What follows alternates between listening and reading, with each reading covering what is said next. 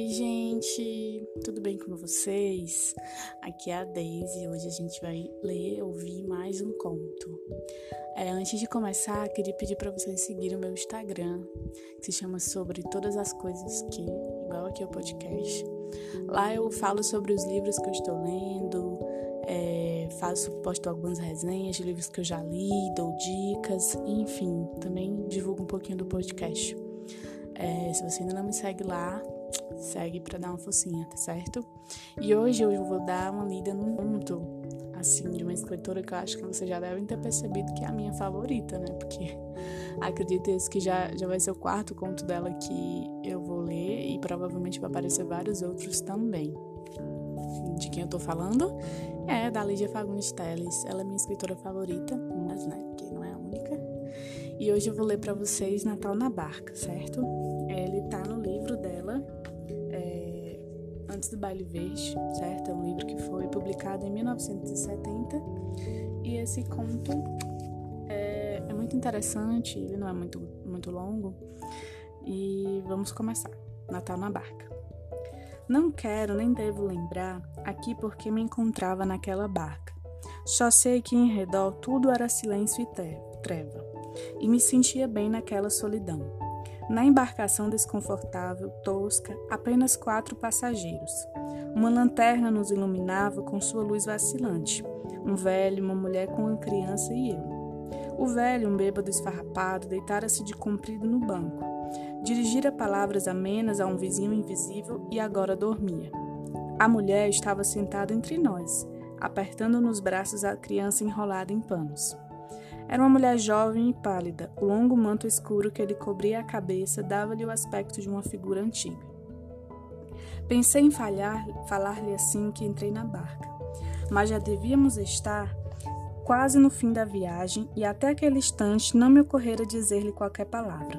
Nem combinava mesmo com a barca tão despojada, tão sem artifícios, a ociosidade de um diálogo. Estávamos sós. E o melhor ainda não era fazer nada, não dizer nada, apenas olhar o sulco negro que a embarcação ia fazendo no rio. Debrucei-me na, na grade de madeira carcomida, acendi um cigarro. Ali estávamos os quatro, silenciosos como mortos num antigo barco de mortos deslizando na escuridão. Contudo, estávamos vivos, e era Natal. A caixa de fósforos escapou-me das mãos e quase resvalou para o rio. Agachei-me para apanhá-la, sentindo então alguns respingos no rosto. Inclinei-me mais até mergulhar as pontas dos dedos nas águas. Tão gelada, estranhei, enxugando a mão. Mas de manhã é quente. Voltei-me para a mulher que embalava a criança e me observava com meio sorriso. Sentei-me no banco ao seu lado. Tinha belos olhos claros, extraordinariamente brilhantes. Vi que suas roupas puídas tinham muito caráter, revestida de uma certa dignidade. De manhã esse rio é quente, insistiu ela me encarando. Quente? Quente e verde, tão verde que a primeira vez que lavei nele uma peça de roupa, pensei que a roupa fosse sair esverdeada. É a primeira, é a primeira vez que vem por essas bandas? Desviei o olhar para o chão de largas tábuas gastas e respondi com uma outra pergunta. Mas a senhora não, mas a senhora mora aqui perto? Em Lucena. Já tomei esta barca não sei quantas vezes, mas não esperava que justamente hoje a criança agitou-se choramingando. A mulher apertou-a mais contra o peito, cobriu-lhe a cabeça com um chale e pôs a niná-la com um brando movimento de cadeira de balanço. Suas mãos destacavam-se exaltadas sobre o chale preto, mas o rosto era tranquilo. Seu filho? É, está doente. Vou ao especialista. O farmacêutico de Lucena achou que eu devia consultar um médico hoje mesmo. Ainda ontem ele estava bem, mas de repente piorou, uma febre, só febre. Levantou a cabeça com energia. O queixo agudo era altivo, mas o olhar tinha expressão doce. Só sei que Deus não vai me abandonar. É o caçula? É o único. O meu primeiro morreu ano passado. Subiu no muro, estava brincando de mágica quando de repente avisou: Vou voar. A queda não foi grande, o muro não era alto, mas caiu de tal jeito, tinha pouco mais de quatro anos. Atirei o cigarro na direção do rio, mas o toco bateu na grade e voltou rolando acessos pelo chão. Alcancei com a ponta do sapato e fiquei a esfregá-lo devagar. Era preciso desviar o assunto para aquele filho que estava ali doente, embora mais vivo. E esse, que idade tem? Vai completar um ano. e outro tron, inclinando a cabeça para o ombro, era um menino tão bonzinho, tão alegre, tinha verdadeira mania com mágicas. Claro que não saía nada, mas era muito engraçado. Só a última mágica que fez foi perfeita. Vou voar, disse abrindo os laços. E voou. Levantei-me eu queria ficar só naquela noite sem lembrança, sem piedade, mas os laços, os tais laços humanos, já ameaçavam me envolver. Conseguira evitá-los até aquele instante, mas agora não tinha forças para rompê-los. Seu marido está à sua espera? Meu marido me abandonou. Sentei-me novamente e tive vontade de rir. Era incrível. Foi uma loucura fazer a primeira pergunta, mas agora não poderia mais parar. Há muito tempo? Faz uns seis meses. Imagine que nós vivíamos tão bem, mas tão bem. Quando ele encontrou por acaso com uma antiga namorada, falou comigo sobre ela, fez até uma brincadeira. A Duque enfeiou. De nós dois fui eu que de nós dois fui eu que acabei ficando mais bonito. E não falou mais no assunto. Uma manhã ele se levantou como todas as manhãs, tomou café, leu jornal, brincou com o menino e foi trabalhar. Antes de sair, ainda me assinou. Eu estava na cozinha lavando a louça e ele me assinou através da tela de arame da porta. Me lembro até que eu quis abrir a porta, não gosto de ninguém falar comigo com aquela tela de arame no meio. Mas eu estava com a mão molhada, recebi a carta de tardinha, ele mandou uma carta. Fui morar com minha mãe numa casa que alugamos perto da minha escolinha. Sou professora. Fixei-me nas nuvens tumultuadas que corriam na mesma direção do rio. Incrível. Ia contando essas sucessivas desgraças com tamanha calma, no tom de quem relata, fatos sem ter participado deles realmente. Como se não bastasse a pobreza que espiava pelos remendos de sua roupa, perder o filhinho, o marido, e ainda via parar numa sombra sobre o segundo filho que ninava nos braços.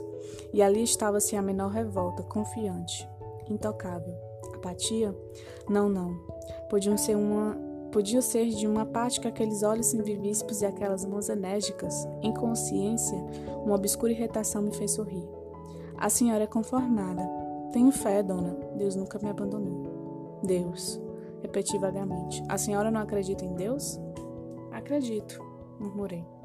E ao ouvir o som débil da minha afirmativa, sem saber por que, perturbei-me. Agora entendia.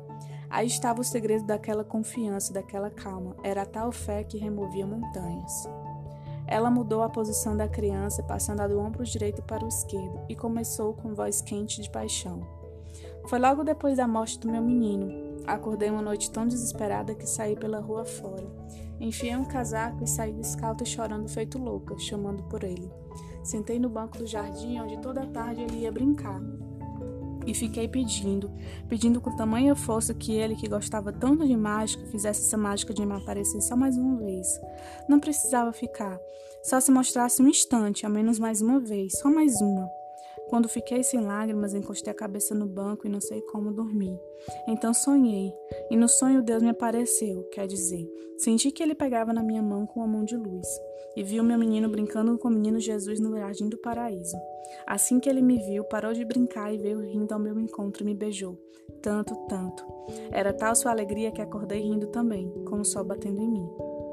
Fiquei sem saber o que dizer, esbocei um gesto e em seguida, apenas para fazer alguma coisa, levantei a ponta do chale que cobria a cabeça da criança. Deixei cair o chale novamente e voltei o olhar para o chão. O menino estava morto. Entrelacei as mãos para dominar o tremor que me sacudia. Estava morto. A mãe continuava a niná-lo, apertando contra o peito, mas ele estava morto. Debrucei-me na grade da barca e respirei penosamente. Era como se estivesse mergulhado até o pescoço naquela água. Senti que a mulher se agitou atrás de mim. Estamos chegando, anunciou. Apanhei depressa minha pasta. O importante agora era sair. Fugi antes que ela descobrisse. Era terrível demais, não queria ver. Diminuindo a marcha, a barca, a barca fazia uma larga curva antes de atracar. O bilheteiro apareceu, pois sacudiu o velho que dormia. Chegamos, ei, chegamos. Aproximei-me, evitando encará-la. Acho melhor nos despedirmos aqui, disse atropeladamente, estendendo a mão. Ela pareceu não notar meu gesto, levantou-se e fez um movimento como se fosse pegar a sacola. A ajudei, mas em vez de apanhar a sacola que lhe estendi, antes mesmo que eu pudesse impedi-lo, afastou o chale que cobria a cabeça do filho. Acordou o dorminhoco. E olha aí, deve estar agora sem nenhuma febre. Acordou? Ela teve um sorriso. Veja, inclinei-me. A criança abrir os olhos, aqueles olhos que eu vira cerrados tão definitivamente.